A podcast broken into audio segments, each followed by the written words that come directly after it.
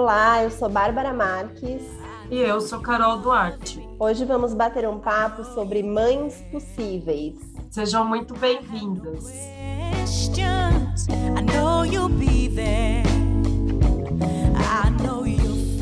Aliadas Podcast. As aliadas da sua saúde mental.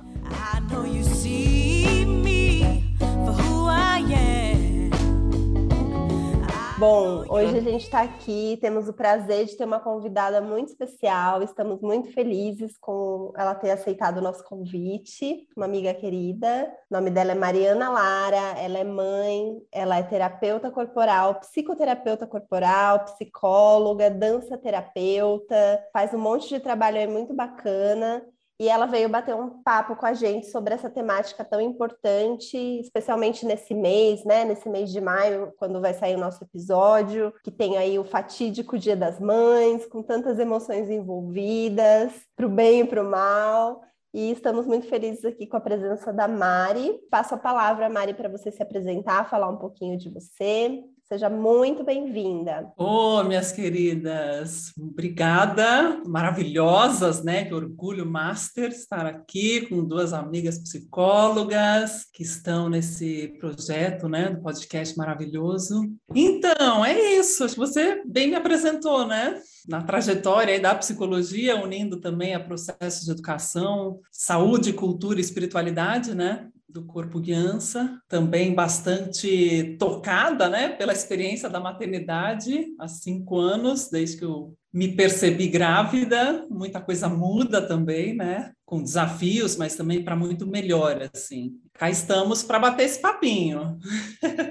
Obrigada pelo convite. Seja muito bem-vinda, Mari. É um prazer imenso tê-la aqui conosco. Eu tive a oportunidade de ter sido aluna da, da Mari em uma né, situação de formação uh, que ela estava fazendo de dança-terapia, e para mim foi é, mexeu profundamente assim comigo, porque eu não tinha ainda esse alinhamento e a, a noção de quanto o nosso corpo é potente então foi uma ocasião em que mudou assim, né? Dali para frente eu comecei a me ligar e a prestar atenção de uma forma bastante consciente e a não separar, né? Essas duas, vamos dizer assim, entidades, né? Mente e corpo. Então, uhum. entendo que essa questão, esse tema que a gente vai falar aqui hoje sobre as mães, ele afeta acho que como você falou, já afeta também né, esse corpo, como que esse corpo se percebe, como que é isso, quais as mudanças, enfim.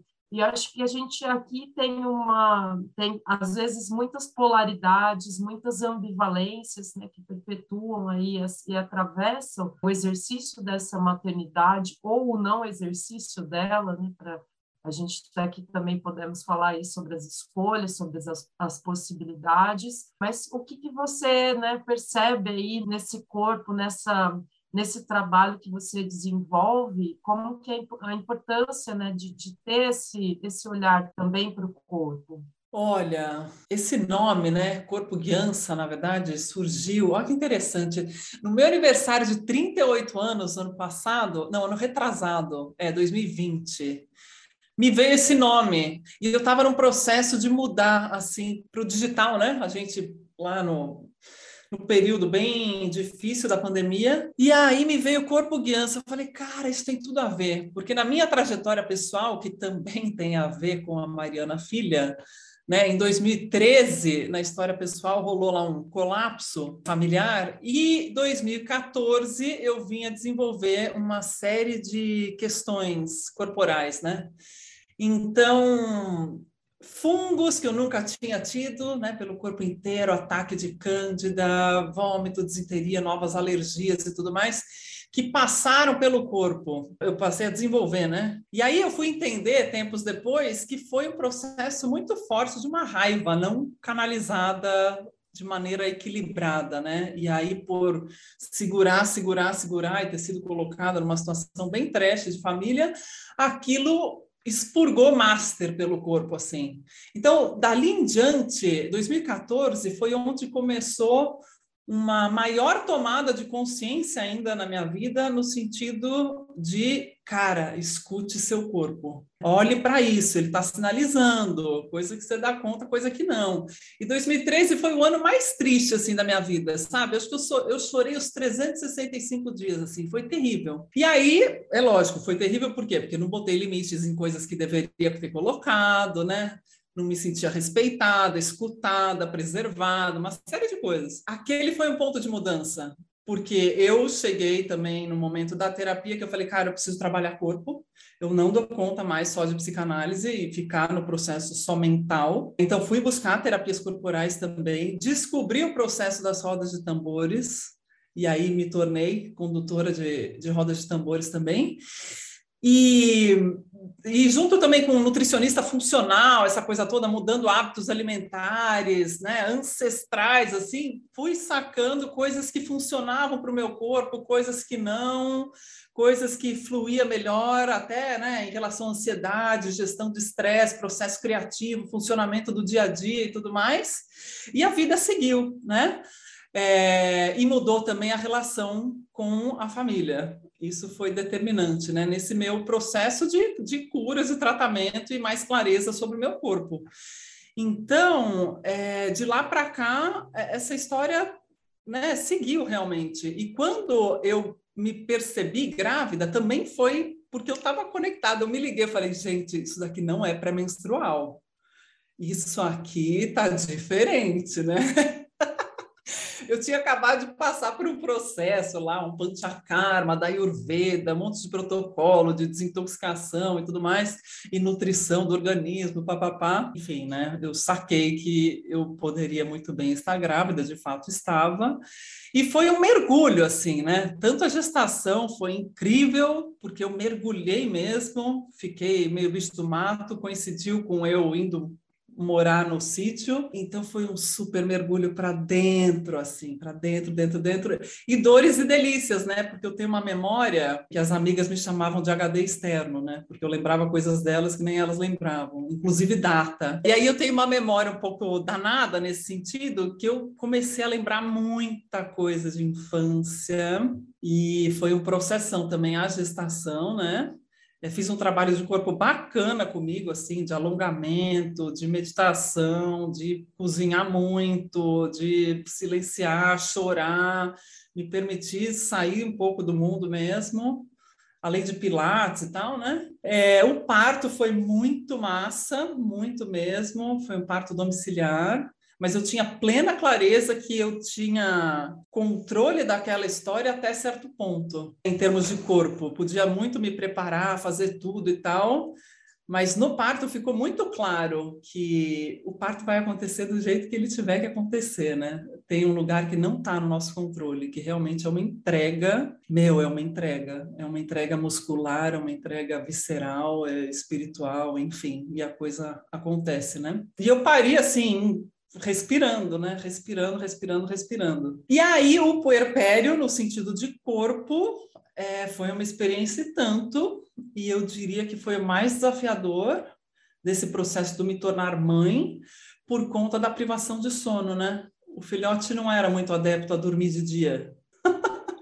Eu ficava como assim? Ele é recém-nascido, como é que não dorme? E não chorava nada, só que ele queria ver o dia, acompanhar, né? E eu um bagaço destruída, com olheira até o pé, e a criança feliz, em paz, calma, mas eu sem dormir, né? E quando ele começou a dormir, eu desenvolvi várias insônias, então foi bem punk, assim. Ele tá com quatro anos e três meses agora, eu tô ajustando o sono até hoje. E aí, muita coisa fica complicada, né? Porque inclusive lembrar o próprio nome, né? Eu brincava, falava, gente, eu vou ter que usar crachá em casa, porque eu não tô lembrando nada, a memória foi pro saco, né?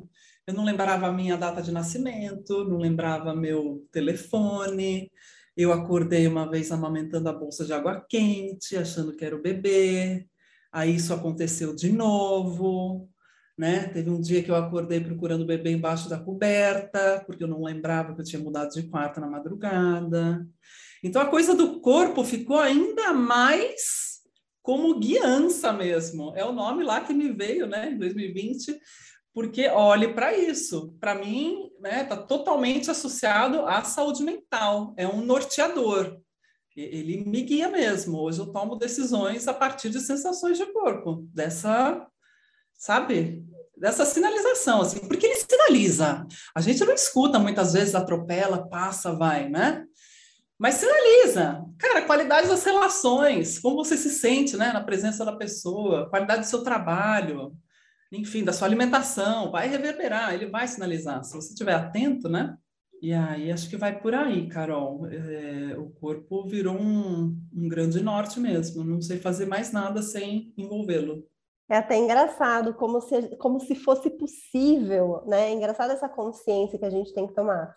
Porque é como se fosse possível fazer algo sem o corpo, sem envolver o corpo. No nosso cultura, né, no nosso nesse tempo que a gente vive é como se fosse possível. As pessoas realmente separam. E isso que você está falando da, da sua experiência com a maternidade, Mari, em tão pouco tempo você contou uma história tão cheia de intensidades e de detalhes, né? E eu penso que é um pouco isso mesmo. Acho que tanto a, o processo de, de maternar, de gestar, de parir, de criar uma criança, mesmo uma criança que não seja gestada pelo nosso ventre, né? Das, pensando nas famílias que adotam. O processo de criar uma criança carrega a gente para o corpo mesmo, faz a gente voltar, porque a criança é essa conexão pura e total com o, né? com o corpo, com os instintos, com esse essa ferramenta que, que permite que a gente experiencie a vida, né? É através do corpo que a gente experimenta a vida. E não tem um outro jeito mesmo, né?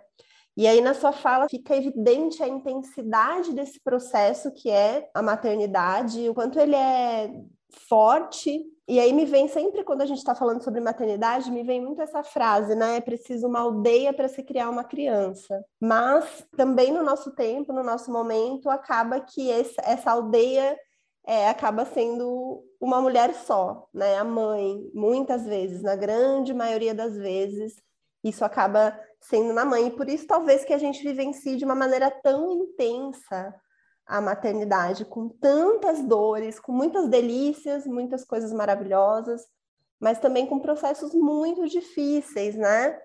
Não sei como que, que você pensa um pouquinho esse aspecto, como que é para você. Nossa, essa aldeia, meu Deus. Assim, seria incrível poder contar com isso, né? Mas na minha experiência aqui é super escassa. Sou eu, o pai e ajudas pagas que a gente teve no primeiro ano. Né? Eu chamei a Janete, a abençoada da Janete, que foi quem é, acompanhou o último mês de vida da vovó e ela me viu grávida. Ela falou: Olha, quando nascer, você pode me chamar se precisar. Eu falei: Meu, para, tô super precisando de alguém que nem você, né? Mas eu falei: Putz, mas tem que ir lá para o sítio, não sei o quê. Cara, são anjos da vida. Olha, eu acho que a aldeia é formada por anjos, assim, porque a Janete ficou viúva aos 38 anos, com três filhos para criar e acho que hoje em dia ela está com sete netos e trabalhou na educação infantil por 30 anos. E essa mulher nunca chegou um dia por um ano em casa, ela nunca chegou assim, minimamente mal-humorada, sabe? Era sempre um sorriso no rosto, era sempre, Mariana, se acalma, porque senão isso vai afetar seu leite. O Nino nasceu no sítio, né? E aí, no dia que ele nasceu, eu falei, então tá. Daí liguei para ela, falei, olha, nasceu. E aí ela foi me ajudar, e assim, um nível de cumplicidade que ela falou: olha, você deixa eu entrar no chuveiro com você? Porque às vezes pode ser que você sinta tontura. E aí, se você for cair, eu tô lá para te segurar. Gente, eu não sei quantas vezes eu já chorei falando da Janete, assim, porque realmente, assim, é um em oito milhões, entendeu? Que, que dá certo isso, assim, né? Em termos de família, né, acho que o pai do Pedro nos ajudou acima dos 80 anos, foi quem mais acompanhou assim da família, acima de 80 anos, gente. E aí ele é uma graça, né? E, e ia para lá e ajudava. Ele já acompanhava até na gestação, né? Ah, instalar o chuveiro, o berço, não sei o quê. Mas meu pai ajudava como podia, mas meu pai tem mal de Parkinson há 20 anos, então assim, tem suas limitações. A mãe dele era falecida, né? Mãe do Pedro, e é falecida. E a minha mãe eu pude contar porque ela comprou roupinhas, porque ela ajudou com forrando o freezer de comida, né? E, e assim, ajudas muito pontuais e assim, puxado, né? Porque realmente somos bastante diferentes e tal, então não, não dava, não dava para contar muito mais que isso, né? E assim, de lá para cá, realmente, né? Foi Pedro, eu, o pai dele pontualmente depois. Uh, deixa eu ver quem mais nos ajudou. Vilma, que também foi quem ajudou a cuidar de vovó. Assim, por um tempo ela ficou. E daí, agora que a gente está com a Gabi, abençoada da Gabi, que nos ajuda meio período, desde o, de setembro da pandemia, porque precisava gravar curso online e ela veio. Então, assim, eu estou falando, meu, de cinco pessoas, entendeu? O moleque está com quatro anos e tanto. E aí tem outras mães, né? Sobretudo aqui a Cris, que é a amiga mais próxima, que é mãe da amiguinha do Nino, mais próxima de faixa etária. E aí a gente super se ajuda, né? Minha casa, eu deixo bem claro, olha, pode ser um daycare, ah, tem o curso para fazer, meu, vem, faz o curso, deixa a criança aqui, eles brincam, tal, o pessoal do banho, do jantar, não sei o quê, e vice-versa. Mas assim, é muito enxuto, entendeu? Então, eu acho que a maternidade muitas vezes acaba sendo pesado, sobretudo para a mulher, né? dentro dessa sociedade bem desatualizada em termos de equilíbrio entre funções homem e mulher, porque é muito solitário, é uma doação absurda, né? Energeticamente, fisicamente, a gente está lá, né? A gente gestou, passa por todo aquele turbilhão hormonal, aquela puta zona que acontece, né? Hormonal, emoções, história, tudo mais. Esse novo corpo se descobrindo também se encontrando, né? Com, se, enfim, o parto natural tem seus processos, o parto cesárea tem seus processos também de recuperação. Putz, reencaixando tudo isso e tal. Depois a, a, eu amamentei dois anos e cinco meses. Foi uma escolha, foi um processo também, foi o tempo que eu precisei, inclusive, né? Eu e ele precisamos, né? Mas assim, é uma dedicação, é comer a casa, né? Então, para comer a casa com aquela fome que você tem, Cara, você precisa ter alguém para ajudar a cozinhar, ou não, você está sozinha, a grande maioria está sozinha. É, e aí as noites sem dormir, não tem como manter uma linha de raciocínio organizada sem dormir. Eu tinha medo, tinha vezes que eu falava, Pedro, eu acho que você tem que ficar meio por perto, porque eu tenho medo de derrubar o bebê. Cara, sabe, sono, muito sono, assim, sono.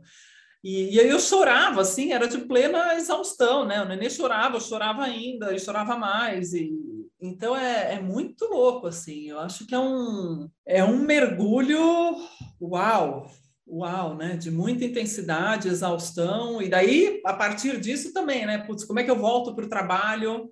Eu sou autônoma, nas minhas dores e delícias é autônoma. Mas, putz, e o, e o bebê? Quem vai ficar? E a amamentação? E não sei o quê, né? Então, são cara, são muitas variáveis assim, difícil, né? E eu acho que enquanto essa perspectiva e realização de uma corresponsabilidade enquanto sociedade de olhar para as demandas do bebê, da infância, da mãe e do pai e dessa nova família, nossa, a gente tem muito a aprender ainda, tem muito a caminhar, porque está muito aquém do necessário, né? E ainda é muito discrepante a realidade da mulher e do homem.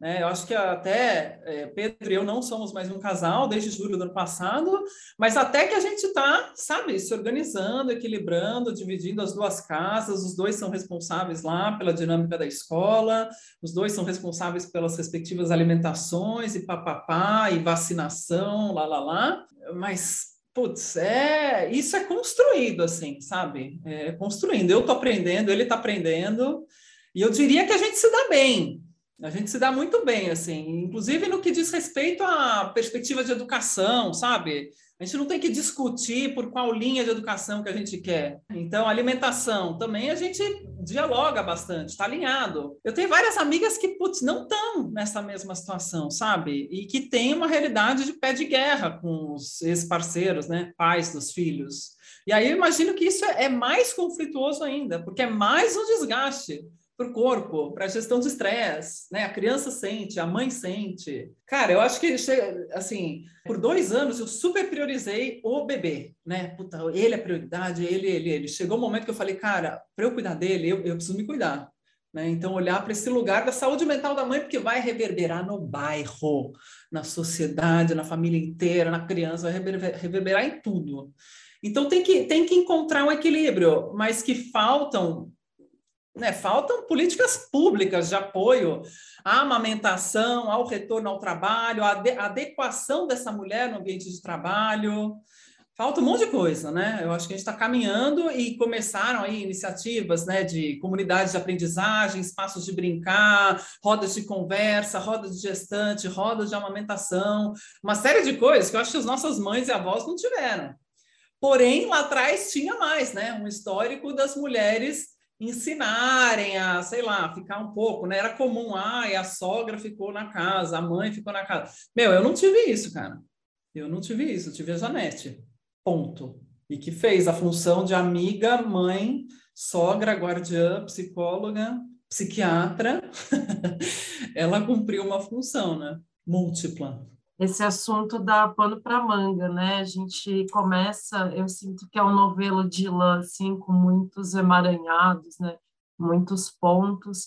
E falar sobre maternidade também é falar sobre esse inconsciente, seja esse inconsciente coletivo, né? Tudo que envolve esse, essa função do cuidar e como que isso, né, é, ainda socialmente tem a sobrecarga ainda mental e física e tudo que você disse ainda para a mulher. E eu até fui ver esses dias, eu fiz um post porque eu fui pesquisar esses dados, né, é que a gente percebeu muito essa sobrecarga de uma forma mais evidente ainda na pandemia, né, quando as mulheres se viram ainda com essa escassa rede de apoio, embora muito precária, ela existia, né? As escolas, de alguma maneira, as creches, né? É, enfim, serviços é, de convivência, é, políticas que ainda de alguma maneira cumpriam é, esse papel. E aí, com a pandemia, muitas delas precisaram sair dos seus empregos, perderam, não tinham onde deixar as crianças e tudo mais. E aí que a gente tem no Brasil 11 milhões de mulheres que são chefes de família. E esses são dados aí é, do IBGE, e ele é de 2018, que eu peguei uma pesquisa que foi pelo Instituto Locomotiva. E acho que essa falta de grana, de trabalho, de sanidade mental, de moradia, de saneamento básico, enfim, como que a gente vai é, minimamente querer olhar para uma mãe e ainda nessa sociedade julga-se o comportamento dela e a mão pesa muito sobre ela e nada sobre o pai. É, a gente está falando de um contexto aqui seu específico, né, que, que o pai do seu filho é um pai que de fato exerce né, a paternidade, mas nós temos no, no Brasil 5,5 milhões de crianças sem registro do pai na certidão de nascimento. Então, a gente não está falando, é, não é algo né, da, da ordem do hipotético, mas infelizmente da exceção. Então, como que a gente pensar essa rede de apoio entre as mulheres, essas formas de cuidar é, umas das outras, de ser essa, essa, essa aldeia, né? Acho que todo esse lugar é importante e reconhecer que a maternidade ela é singular, ela é única, mas ela também é atravessada por inúmeros sentimentos, inúmeras emoções, inclusive as hostis, né? Aquelas que a gente não ousa falar aquelas que a gente não consegue nomear. Então, esse lugar também, né, de como se fosse é, uma maternidade muito romantizada, né, do ponto de vista de que há um suposto reino mítico aí da maternidade, ou que é nasceu mulher tem o instinto materno, né, como se fosse da ordem do sagrado não tê-lo, e portanto quem não tem ou não quer ser mãe também pode ser considerado uma não é uma mulher assim né nessa nessa plenitude desse exercício da do, de ser do feminino de, do que, que se espera né de mulheres que aí eu tenho um útero. Então esse lugar eu acho que é a gente está falando sobretudo também de um lugar de desejo e onde ficam, né? Eu atendo muitas mulheres que estão nessa angústia porque só se identificaram com a função materna. Às vezes não é possível ver o filho real, a filha real, mas sim a projeção daquilo que ela é, almeja, enfim, desejaria.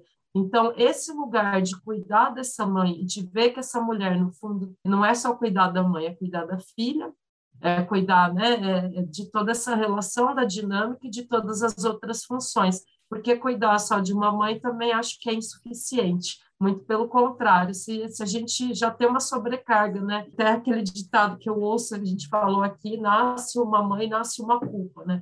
O quanto que essa frase não se torna verdadeiro para um homem. Então, é, se a gente não tem esse equilíbrio, o que está acontecendo? Que relações são essas do maternar, da maternagem? E que cobranças são essas? Que, inclusive, a psicologia, em muitas correntes teóricas aí, a mãe tem que ser a mãe suficientemente boa e o pai tem que ser o quê?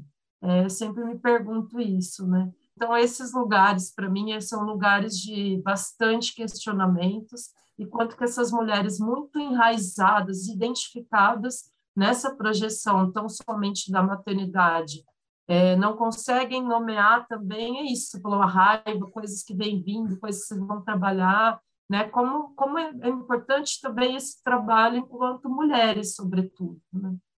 Uhum, sem dúvida. Voltando um pouco só na, na sua fala da, da exceção, né? Falando que o, o Pedro também participa e tal. E assim, reconheço, reconheço que assim, a gente tem lá seus.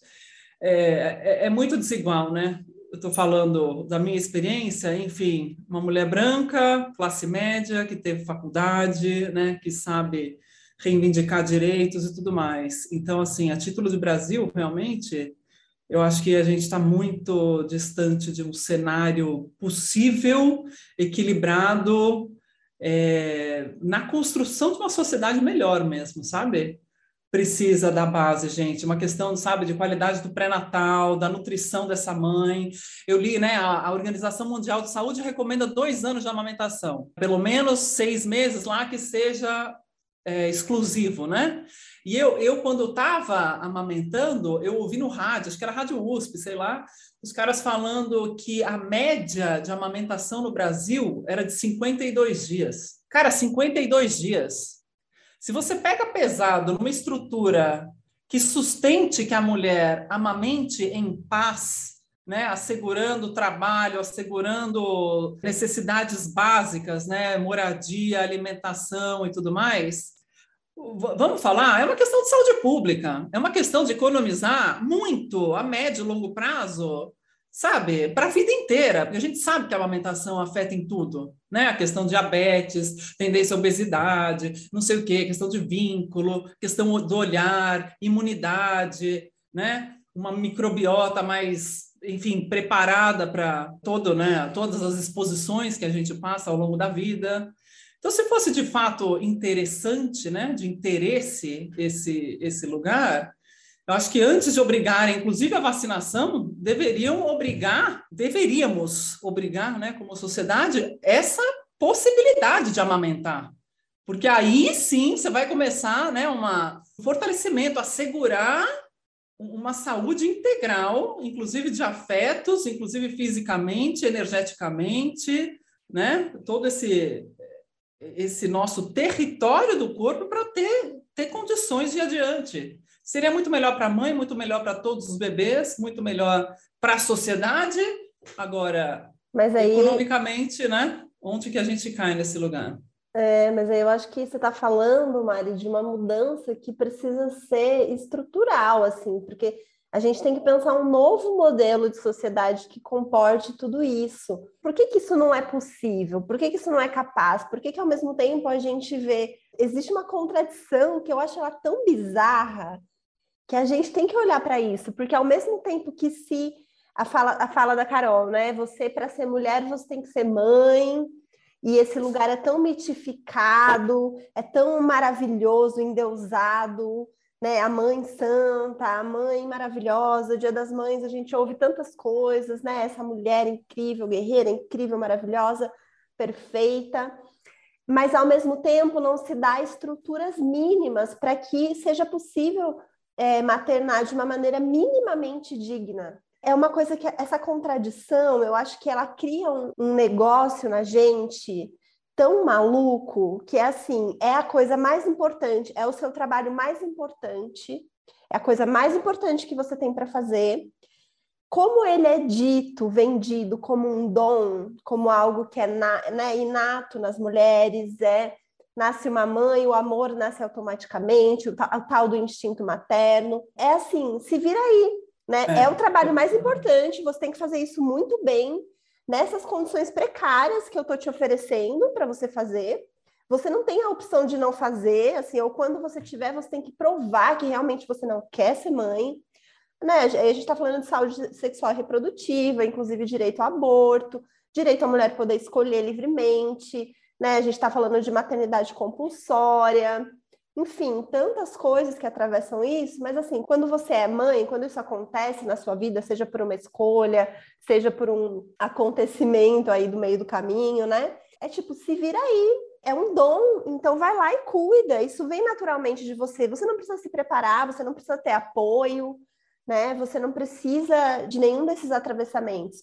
E aí eu, eu fico pensando que é essa esse endeusamento e que é uma armadilha tão grande porque a gente muitas vezes acaba comprando isso psicologicamente enquanto mães na nossa subjetividade ser essa pessoa a mais importante da vida daquela criaturinha que está ali crescendo olhando para a gente com aqueles olhinhos apaixonados né a gente acaba entrando um pouco nesse jogo também do nossa, como eu sou importante por ser mãe, e, e realmente é. Mas a gente deixa de pensar quais são os outros aspectos, quais são as, as possibilidades de, de, de realmente exercer isso de uma maneira mais integral, né, de ser uma mãe suficiente, de ser uma mãe possível, que não é uma super mãe e também não pode ser uma mãe medíocre, porque realmente tem um ser ali que depende de você e que depende de cuidados, né, não necessariamente só de você, mas na nossa sociedade sim. E a gente meio que faz de conta que não existem outros aspectos da maternidade, outros aspectos desse arquétipo mãe, que são né, o tanto que a mãe, existe a mãe acolhedora, mas também existe a mãe devoradora. Existe a raiva, existe os sentimentos feios, né, ditos como feios, inaceitáveis. Então, ao mesmo tempo que você tem que exercer totalmente, pegar para você totalmente todas essas características maternais do cuidado e ser responsável, são só as características boas, tá? As ruins você esconde, você faça alguma coisa com elas que eu não quero saber o que, que é. Não quero saber, não quero ver. Né? Então, todos esses aspectos, né, sombra, vamos dizer, da mãe, que faz parte de tudo. Uhum. O problema da gente hipervalorizar os aspectos luz da maternidade, né, essa mãe acolhedora, quase uma Nossa Senhora, quase uma Maria. Quanto mais eu, eu inflo esse aspecto, mas eu fortaleço lá nas profundezas esses outros aspectos de sombra, esse aspecto da mãe destruidora, que a gente não está sabendo como integrar isso aqui. Não é possível, não é aceito, né? É, e aí fica uma coisa muito maluca mesmo. Por isso que as mães estão tudo. Estamos aí, né? Estamos. tudo meio doida. Survival! Ai, ai, me, olha, me lembrei de duas ocorrências aqui da minha gestação, que uma vez eu saí correndo, assim, que dei aquela gorfada, assim, linda, na grama do sítio, né? E eu, uh, uh, eu falava, Pedro, isso aqui é a porra da revista Cláudia não mostra, né? E é só, né? Ai, o enxoval, não sei o quê, aquelas puta pataquada, né? Romantizada, cor-de-rosa ou azul, eu quero morrer. Enfim, e eu, meu, estribuchando, assim, voltando todo almoço, né? Aquela coisa, é visceral, cara, é muito corpo, né? Gestar é visceral, é, é muito louco. E eu lembro que quando o Nino nasceu, eu estava, né, numa montanha russa, assim, e aí eu demorei um tempo para cair a ficha, né? Então eu falava, nossa, tem um bebê no quarto gente, tem um bebê no quarto. Daí eu voltava no quarto, nossa, tem um bebê no quarto. Pedro, tem um bebê no quarto. A gente, cara, a gente é pai e mãe agora, sabe? Quando você fica meio, uou! E aí eu comecei a perceber que eu tava com uma certa raiva do bebê um dia, porque eu não dormia. E eu lembro que eu entrei no banheiro uma vez e falava, mano, isso aqui, eu falei, cara, não é possível que a maternidade seja isso. Né? Porque eu já estava puxando o olho de tanto sono, loucona, né? Loucona completamente. Eu falei, meu, não é possível, não é possível. Daí você chora, né? Você vai no banheiro, se tranca, chora. Tô fazendo cocô, chora. Aquela coisa, né? E aí voltei para minha terapeuta, que era das antigas minha, né? Em Sorocaba, psicanalista, Winnicottiana. E aí fui lá, eu falei, olha, tô com raiva do bebê, tô mais com raiva ainda de mim, porque olha o tamanho dele, ele só tem três meses, como é que eu posso estar tá com raiva dele? Eu tô mal, aquela coisa, né? Ela virou para mim, ela falou, Mariana, ai, que bom, que bom te ver assim, porque assim, você é um ser humano, né? Você é uma mulher de verdade, você é uma pessoa que sente, e assim, te conhecendo, eu estaria preocupadíssima se você chegasse aqui, ai, olha, tá tudo bem, tá tudo tranquilo, nossa, tá ótimo, tô super em paz, né, plena. Ela falou, cara, é difícil mesmo, né? É um processo assim, a privação de sono realmente, né? É um super instrumento de tortura, né? Então, e aí ouvi aquilo, né, de uma mulher que me acompanhou 15 anos antes e que é mãe de três, eu falei, puta, ela tirou uma tonelada das minhas costas, que eu falei, puta, então não sou a única que sinto isso, né? Então aqui é possível falar isso, é possível ter meu sofrimento ali, meu desafio do momento validado, né? E ela falava, olha, calma, vai passar, né? Tá tudo bem, você está dando conta, calma, vai um tempo para isso. Assim, o quanto é importante vir uma mulher né, para você que tenha ou não já passado por isso, para falar, cara, tá tudo bem, vai passar, isso faz parte. A maternidade é também isso, né? É também isso, porque realmente não é o que se vende, né? Não é o que se vende. E aí é, complicado mesmo. E eu acho que atravessa, assim, cara, eu não sei, eu lembrei muito da minha infância, lembrei muito da minha adolescência, veio muito forte figura materna e paterna nesse nessa história toda. Eu perdi minha avó durante minha gestação, no último, penúltimo mês de gestação, é, e perdi a mãe de uma grande amiga também, que era meio mãe para mim. E minha avó, assim, é a referência maior feminina de afeto e de colo materno foi vovó Lenita, né? Então, perdê-la também nesse momento, putz, foi foda são, são, são, muitas mortes, né? Que passam na, na gestação, no puerpério, nesse tornar-se mãe, assim, no micro e no macro. E, e que bom que eu tive a referência dela de afeto, sabe? É, ontem foi dia das mães, eu acordei pensando nela, falei, caralho, meu, essa mulher mandou muito bem, sabe? Enquanto puta, enquanto interesse pelo ser humano, sabe? Enquanto acolhimento, enquanto canal de escuta, de puta, tô aqui se precisar e tudo mais, né? Ela mesmo no finalzinho da vida já e, e quando se viu um pouco doente, é, eu contei para ela, né, da gestação e tal, então ela acompanhou quatro meses da minha gestação antes de falecer. E, e você vê, né, toda cuidadosa, enfim, trocando muito, né, muito gostoso, assim. E é muito louco, porque esse acolhimento que veio de vovó meio que norteia a Mariana como terapeuta, sabe? Esse lugar de acolher. Então, é uma referência. Ai, me emociono, me emociono e choro. Uhum, é a maternidade, gente, o, o, Nino, o Nino me deu um desenho ontem, me deu um desenho.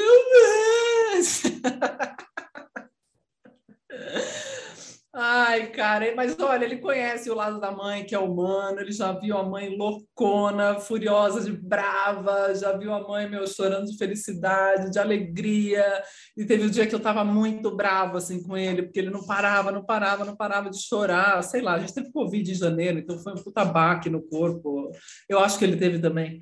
E aí ele chegou assim, ele me viu, meu, sabe quando você chora, mas você não consegue parar de chorar, assim, puta, do fundo da alma, assim. Ele parou, ele me olhou, ele falou, mamãe, eu gosto muito de tratores, tratores, né?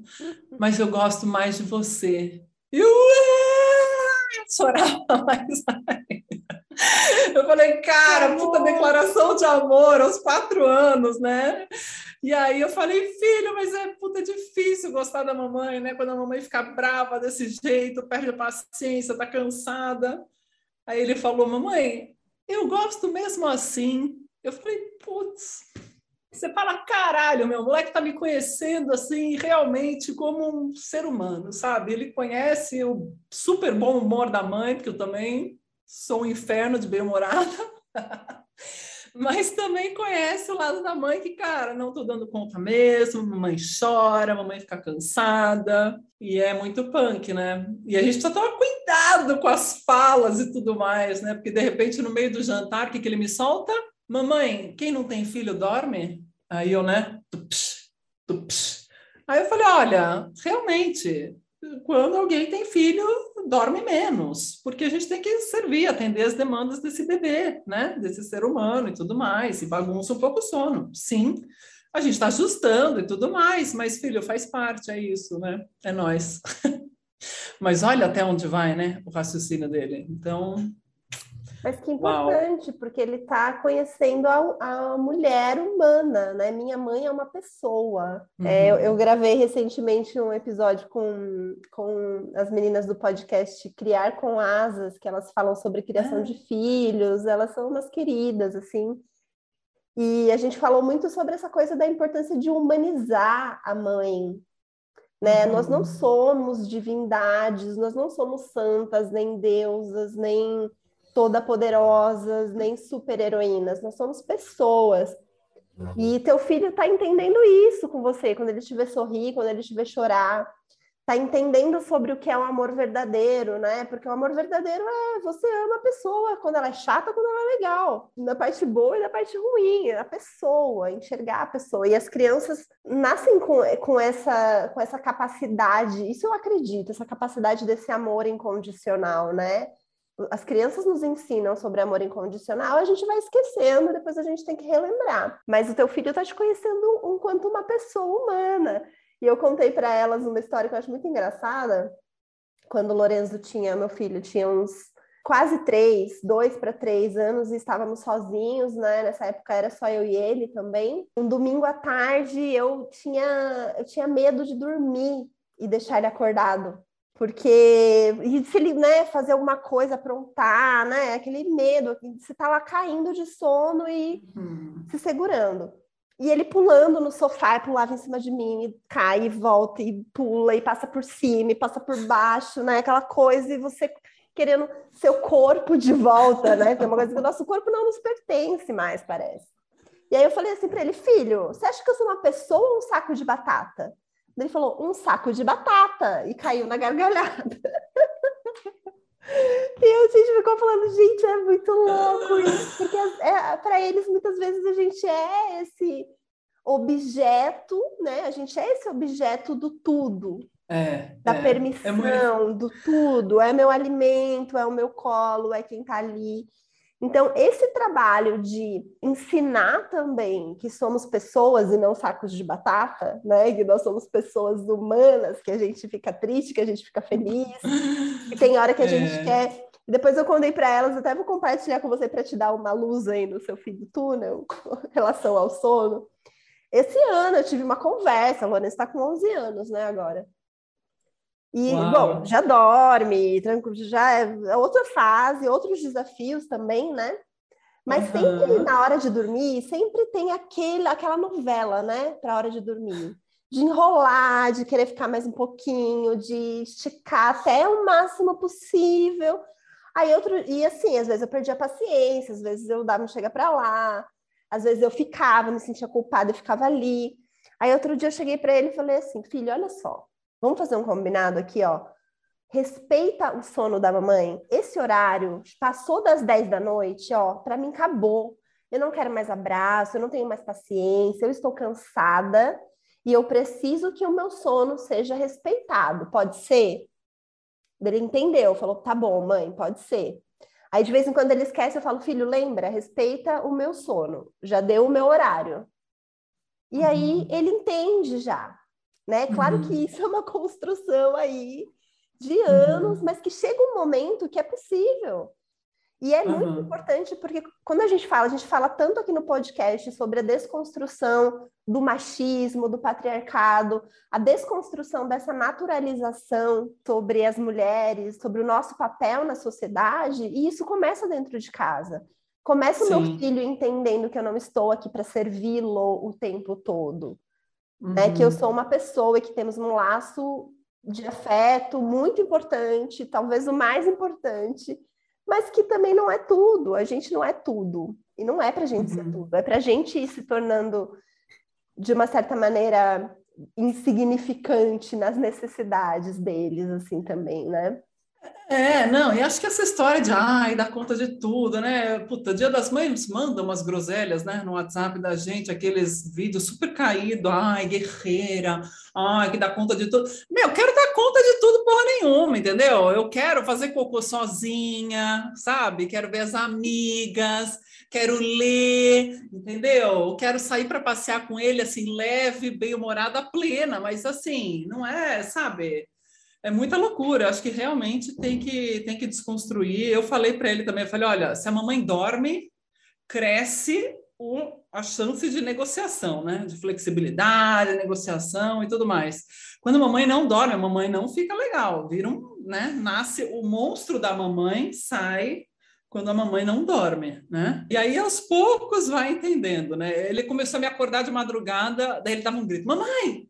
Eu, né? Tu, tu, tu, tu, tu, tu. Aí ele vira: Gosto muito de você. Só que eu tenho sono super leve, gente. Numa dessas. tem uma puta palpitação e nem sempre eu volto a dormir, né? Eu falei, filho, vamos se declarar para a mamãe de dia? Então, né, até a hora de dormir, você fala à vontade e tal. Se der vontade à noite, guarda para amanhã seguinte. Você fala para a mãe. tá tudo certo, porque a mãe precisa dormir, dormir. Nossa, é o próprio é Calvin. Você viu aquela, já viu aquela tirinha do Calvin? Que ele grita de madrugada para a mãe? É essa cena. Não. É o teu filho. Ele grita, mãe! E ela sai correndo, assim, o coração disparado, chega no quarto. Ele fala, mãe, você acha que o amor é uma construção social, a gente constrói ao longo da vida, ou você acha que é uma coisa inata? Aí ela Ai, fala assim: gente. Olha, eu não sei, mas é a única coisa que está me impedindo de te matar agora. é a única coisa que está me impedindo de te matar.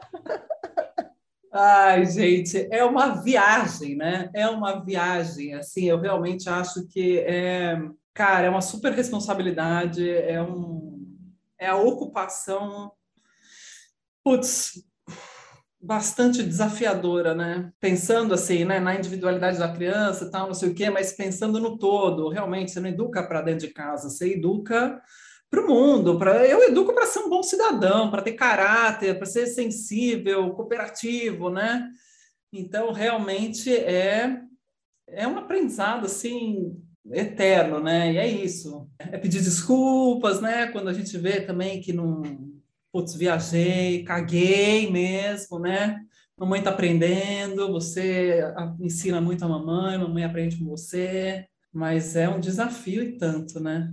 Mas é isso, sei lá, acho que poder falar isso já é uma delícia, entendeu? Poder falar que, olha, conta aí, né? Qual foi a sua presepada da vez? Ah, eu não sei o quê, eu não sei o quê. Daí você vai vendo que, né, realmente não, não é é, não é só com a gente, né? Quando eu estava no sítio, eu me vi totalmente solitária, né? E aí eu percebi que eu tinha 19 amigas que tinham tido filho seis meses antes e, e depois de mim, né? Assim, João Pessoa, Brasília, Jundiaí, Ilhabela, Itapetininga, Sorocaba, né? Vários lugares do Brasil. E aí eu criei um grupo de WhatsApp nosso, né? Para rede de apoio mesmo, assim, para promoção de saúde mental, né? E aí teve um dia eu falei, gente, vamos, o que, que vocês já fizeram assim, queima filme da maternidade, vamos dar risada, né? Aí, ai, gente, não, eu fiz voar leite na dona da sorveteria, assim, leite materno, né? Eu estava amamentando, o nenê virou assim, ó, saiu um jato no olho da mulher, assim, você meu fala, Deus. nossa, meu, fala sério. Aí a outra mãe que levou a filha na festinha de aniversário errada. Aí a outra que saiu para o mercado com o peito de fora, entendeu? Depois de amamentar, esqueceu de, de fechar. Aí você fala, ai, ufa, não sou a única, né? E é isso, acho que tem que ter uma dança aí também, né? Na dança terapia não é, não é à toa que eu estou na dança terapia também. Eu acho que é uma forma de levar a vida, né? De rir, de chorar, de entrar nessa potência, porém também aliar essa poesia, essa cara, mais humanidade, sabe? Lembrar que a gente está vivo e que uma vez vivos, né, somos responsáveis pelas próprias ah, escolhas e, enfim, caminhos da vida, né? Das dores e delícias de cada um e tal, como filha, como mulher, como mãe, como profissional, né? E fluir da melhor maneira, porque é foda. E não é foda só pra gente, né? Agora, poder falar disso. E eu gosto quando incluem a macharada também, né? Gosto de ver a macharada mais atuante também. Acho que tem alguma parcela aí dessa nova geração que está mais atuante. E eu acho que para eles é um grande processo de cura também essa de se permitir mesmo, né, a esse cuidado com o filho, essa entrega para curar as feridas deles também com os respectivos pais, né? Porque se a gente está machucada, assim, os caras também, né? Eu não estou defendendo tal, mas acho que, putz, enquanto sociedade a gente precisa dar uma curada, né? Porque só vai curar as relações quando entrar em equilíbrio, gente. Não dá para ficar perpetuando essa bosta de dinâmica que já não funciona há muito tempo, porque uma mulher sobrecarregada é ruim para todo mundo. Cara, o cuidado da nossa sociedade, assim, acho que parte do universo feminino, né? Parte do universo feminino, mas o homem tem um fator fundamental, meu. O cara, né, faz aí a participação na, no desmame, né? Seria super importante a hora que o bebê vai para o mundo e tudo mais, essa referência. Então, assim, hashtag homens sejam melhores porque realmente, sabe, vamos quebrar padrão zoado aí, né, do masculino também. Acho que a mulherada tem uma tendência a se procurar mais, se unir mais, falar mais disso, né? Você fala com uma mãe, nossa, se ficar preso no elevador com uma mãe, vai falar da placenta, da carreira, do parto, da sexualidade, mulheres que correm com os lobos, né? Tudo. Mas os homens também podem puxar esse diálogo para além, né, da cerveja, enfim, do futebol, né? Sei lá, o que interessa. Com certeza. Esse lugar é o que a gente busca, né? De, de sempre é, questionar o que é, supostamente é dado, que supostamente é, deve ser função materna, função paterna, enfim.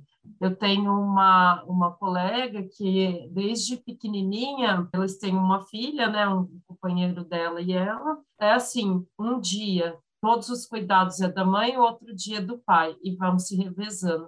E a menina aprendeu, hoje ela está com dois aninhos e pouco, que não tem essa, ah, tal função é da minha mãe, tal função é do meu pai, né?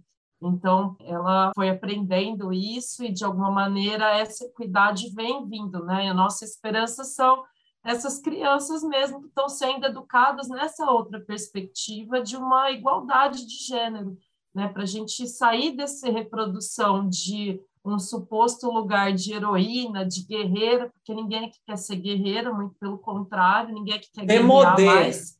Não, Super a gente caído. não quer. Não tem nada a ver isso, né? Eu estou só observando aí os posts de Dias das Mães e vendo, né, o quanto que as pessoas ainda continuam reproduzindo as mesmas ideias que sustentaram os nossos pais e todas as merdas que vieram a partir disso e a voz e tudo mais. Mas quando a gente começa a mudar uma estrutura, de fato a gente vê todas as brechas que estão sendo trabalhadas e possibilidades de mudanças reais, ainda que não estejam né, é, tão vigorosas como a gente gostaria, mas elas estão aí ocorrendo. Então, quero agradecer para quem chegou a, a, até aqui nesse episódio. Acho que a gente vale a pena, né, de repente, fazer até um outro, porque esse tema não se esgota e, de fato, a gente poderia falar sobre muitos outros aspectos, né, para se aprofundar. A gente passa para as nossas dicas e, antes disso, quero lembrar para nos apoiarem ouvindo o nosso podcast na plataforma Orelo. Lá é uma forma de vocês já nos apoiarem só por ouvir-nos E também tem duas possibilidades, né? Com dois tipos de ajuda financeira, com dois valores. Quem ajudar com esses valores também poderá ter um encontro aí com a gente por mês. Então, essa é a novidade aí. Quem puder e nos apoiar de qualquer maneira será muito bem-vindo e a gente agradece aí pela parceria de sempre. Então vamos para as nossas dicas. Olha, acho que de dica, assim, a primeira coisa que me vem na cabeça, né, é o livro da Laura Goodman, o A Maternidade, o Encontro com a Própria Sombra, que eu lembro que quando eu li, eu falei, cara, isso aqui não é só para doula, não é só para gestante, não é só para mãe, né? Qualquer um que nasceu deveria ler esse livro. Então eu acho que é uma das recomendações assim que eu gosto é falaram, ah, não leia na gestação, pode ser pesado, fez muito mais sentido ler na gestação do que quando eu me tornei dolo lá atrás. Então, recomendação de livro é essa. Recomendação de filme, interessante, porque quando vocês me perguntaram, eu falei, cara, recomendação, dica, tal, deixa eu ver. E o filme que me veio à cabeça, olha que interessante, foi A Partida, um filme japonês de 2008. Cara, ele fala sobre a morte mas ele fala sobre a morte assim de uma forma tão sublime, mas tão sublime em relação à vida. Trata o corpo, inclusive, né, daquele que faleceu, tal, com um respeito assim e um um apreço pelo ritual de passagem. Então acho que isso tem tudo a ver com a maternidade, porque eu falei aqui, né, das mortes, quando eu falei que eu perdi minha avó no final da gestação, e que a gente passa por micro e macro mortes nesse processo de tornar-se mãe, eu acho que tem uma beleza também, assim como no filme, né? Tem uma poesia, tem um, um lugar sombrio, tem um lugar que pode ser bonito, que pode ser belo, pode ser compartilhado, e assim, de extrema humanidade. Esse filme eu assisti três meses depois que meu avô tinha falecido, e eu, assim, eu chorei do letreiro inicial até o letreiro final, mas ele é maravilhoso, mais do que triste, ele é um filme bonito, assim, não é, eu não, não diria que ele é triste, ele lida com a morte, né, fala da morte, mas ele é muito bonito, muito bonito. Então fica como recomendação assim para a gente valorizar a vida, os rituais e quem faz essa função do cuidado de preparar o morto é uma figura masculina. E aí, inclusive, ele é criticado por isso, né? Então tem tudo a ver com a nossa conversa de hoje. Assistam, é um filme precioso. Vou assistir, já anotei aqui, Mari. É um tema que eu acho que tem tudo a ver mesmo com maternidades. O início e o fim da vida, assim, estão intimamente conectados, né? São processos que a gente precisa olhar mais, assim. E muito bonito, assim, muito bonito. Fala de carreira, fala de relacionamento, fala de vida, fala de morte, do adoecer, enfim, muito massa. Recomendo. Aliás, fiquei com vontade de ver de novo. Hoje eu queria deixar como dica o podcast Criar com Asas, que na verdade também é um blog, na verdade também tem uma conta no Instagram, arroba Criar com Asas, que elas falam, são três mulheres incríveis e elas falam sobre criação, maternidade, sobre vários assuntos que atravessam de uma forma muito poética, consciente. Elas dão dicas, é muito legal. Inclusive, gravei o último episódio que elas lançaram, eu gravei com elas. E também queria deixar como dica o filme A Filha Perdida, Acho que a gente já trouxe essa dica em algum outro episódio, mas não tem como a gente não falar desse filme falando sobre maternidade hoje em dia, porque ele fala muito dessa desromantização, traz de uma maneira muito crua, assim, é um filme muito revira a gente do avesso, né, de uma maneira até desconfortável, mas é um desconforto importante, assim, são reflexões importantíssimas que esse filme traz. Nossa, esse filme realmente ele é visceral, assim. Quero deixar como dica o podcast da Mari, que ela né, foi modesta que não falou, mas ela tem um podcast incrível sobre mães narcisistas. Corpo Guiança, Mari, seu... Corpo Guiança, tá no Spotify e no Anchor. Ótimo. Fica essa dica, é muito, muito interessante, né? Várias reflexões bacanas eu quero indicar o Instagram Pais Pretos, que eu gosto bastante também, eles têm, né, uma, acho que é podcast também, se não me engano, e lá tem várias reflexões aí, né? Como a gente estava falando também desse equilíbrio também da paternidade, enfim. Eu gosto muito do Instagram Mães pela Diversidade, né? São mães de é, crianças, pessoas LGBTQIA+, muito bacana. Eu quero aqui deixar como dica e também prestar minha homenagem à minha amiga Manuela de Carvalho, que interpretou a Maria Lacerda de Moura na peça Flor do Deserto. Inclusive, ela recebeu recentemente uma premiação aqui no Festival de Tu, e a companhia de teatro dela é arroba Rabugentos Cia Teatral. Vale muito a pena conhecer é, essa história, essa, se possível assistir essa peça e quem puder, inclusive, apoiar, né? Porque a arte aí realmente é um lugar que a gente ainda está tateando. E eu quero indicar como leitura também o livro da Thais Leão, que é O Exército de uma Mulher Só, que ela fala isso, as reflexões a partir da experiência dela de mãe solo. Então, essas são minhas dicas deste episódio. Mari, queria agradecer muito mais uma vez a sua presença aqui. Foi uma ótima conversa. Daria para ficar aqui mais, sei lá quantas horas quando a gente começa a engatar nesses papos, né? Espero que você volte em algum outro momento. Pessoas, sigam a Mari lá também no arroba Corpo Guiança no Instagram. Ela tem um trabalho incrível, não é? O site é, é www.corpoguianca, né? Como se fosse corpoguiança.com.br. O Instagram é Oi Marilara. E lá, enfim, tem sobre os trabalhos, as rodas de tambores terapêuticas, dança terapia, os processos de mentoria online, cursos online, mini cursos de introdução à prática de dança terapia, enfim, tem algumas coisas rolando, para além das vivências presenciais que hão de voltar, além do SESC, com, em espaços autônomos, né? Muito bom. Obrigadão, Mari. Queria agradecer e... vocês também pela confiança em me convidar para o programa, gente, assim, freestyle, né? Obrigada por me acolher por aqui. A gente que agradece, é um prazer, né, sempre trabalhar, ser sua aluna, enfim, acho que é um trabalho de potência de vida. Então, é, a gente falou aqui sobre vida, e então faz parte, acho que terminar aí com essa reflexão, né, de toda a potência de vida que está no nosso corpo, que está nas nossas relações, que está em tudo aquilo que a gente tem e vê sentido, né? Então a Mari faz as coisas com um empenho, com a alma, né? É nítido, assim, é muito lindo o trabalho. E desejo sucesso e que possamos nos ver aí em outros bate-papos. Muito obrigada, querida. Obrigada também, amores. Sucesso! Obrigada. Aliadas Podcast. As aliadas da sua saúde mental.